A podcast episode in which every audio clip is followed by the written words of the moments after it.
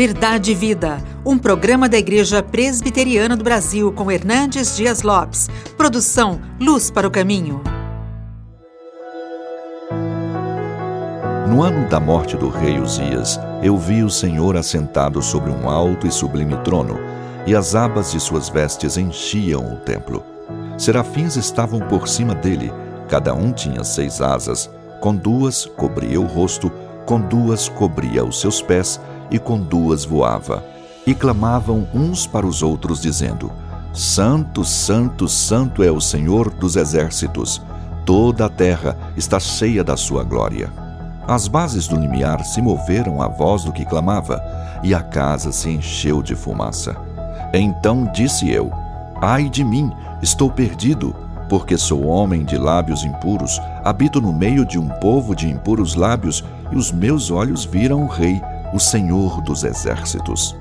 Então um dos serafins voou para mim, trazendo na mão uma brasa viva que tirara do altar com uma tenaz. Com a brasa tocou a minha boca e disse: Eis que ela tocou os teus lábios. A tua iniquidade foi tirada e perdoado o teu pecado. Depois disto, ouvi a voz do Senhor que dizia: A quem enviarei? E quem há de ir por nós? Disse eu: Eis-me aqui envia-me a mim. Bom, a crise chega para todos, para ricos e pobres, para doutores e iletrados, para homens e mulheres, para jovens e velhos. Muitas pessoas, quando a crise bate à sua porta, se desesperam. Outras se revoltam contra Deus outras mergulham nas águas profundas do desespero, atentando alguns contra a própria vida. O que fazer quando você se sente encurralado pela crise? Quando você se sente emparedado por situações que você não tem a solução, seja na sua vida, seja na sua família, seja no seu trabalho, seja na sua vida moral e espiritual. Hoje eu quero tratar deste assunto com você. E quero trazer à sua memória esclarecida a história do profeta Isaías. Ele estava vivendo um momento dramático, juntamente com a sua nação. O grande líder, rei Uzias, depois de 52 anos de próspero reinado, morre, deixando a nação de luto. Nessa hora difícil e amarga, ele toma uma atitude. Ele vai à casa de Deus.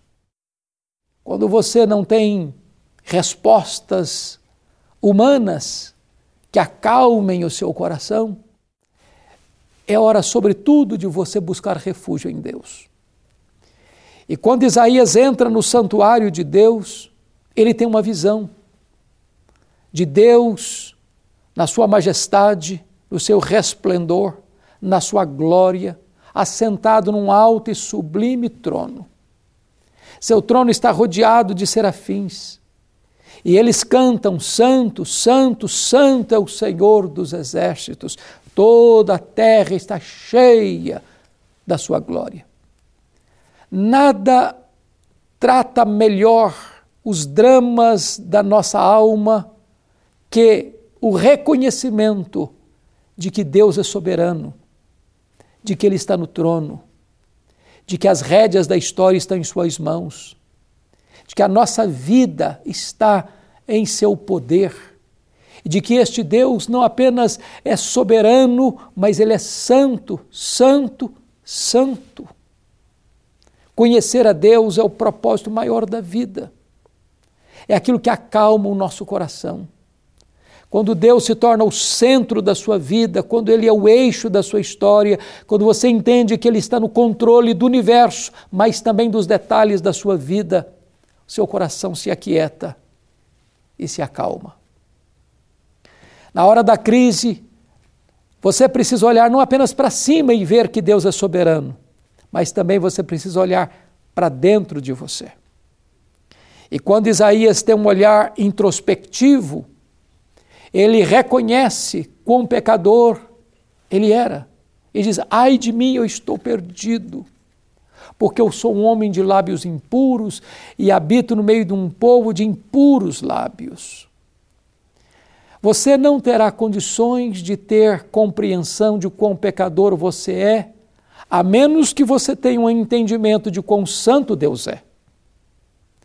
Quanto mais longe de Deus você estiver, menos percepção você terá do seu pecado. Quanto mais perto de Deus você estiver, mais você terá consciência das manchas e máculas do seu coração. A Bíblia diz que Deus é luz. E quando você está diante da luz, você tem melhor compreensão de manchas e máculas na sua vida. Quantas vezes também nós precisamos ter essa compreensão de que o pecado ofende a Deus, de que os nossos lábios impuros entristecem o Espírito Santo de Deus, que o nosso linguajar, tantas vezes rebuscados de coisas torpes, trazem tristeza ao coração de Deus. O profeta não teve outra atitude senão dizer: ai de mim, ai de mim, eu estou perdido porque eu sou um homem de lábios impuros e ao meu redor muitas outras pessoas também têm os lábios marcados pela impureza. Mas é quando você tem consciência também do seu pecado, é que você recebe uma outra experiência. Quando o anjo do Senhor, um serafim, traz uma brasa viva que tirara do altar e toca nos lábios de Isaías e diz: Os teus pecados estão perdoados as tuas manchas estão apagadas. Agora você foi purificado. Que coisa boa! É quando você compreende que há perdão para você.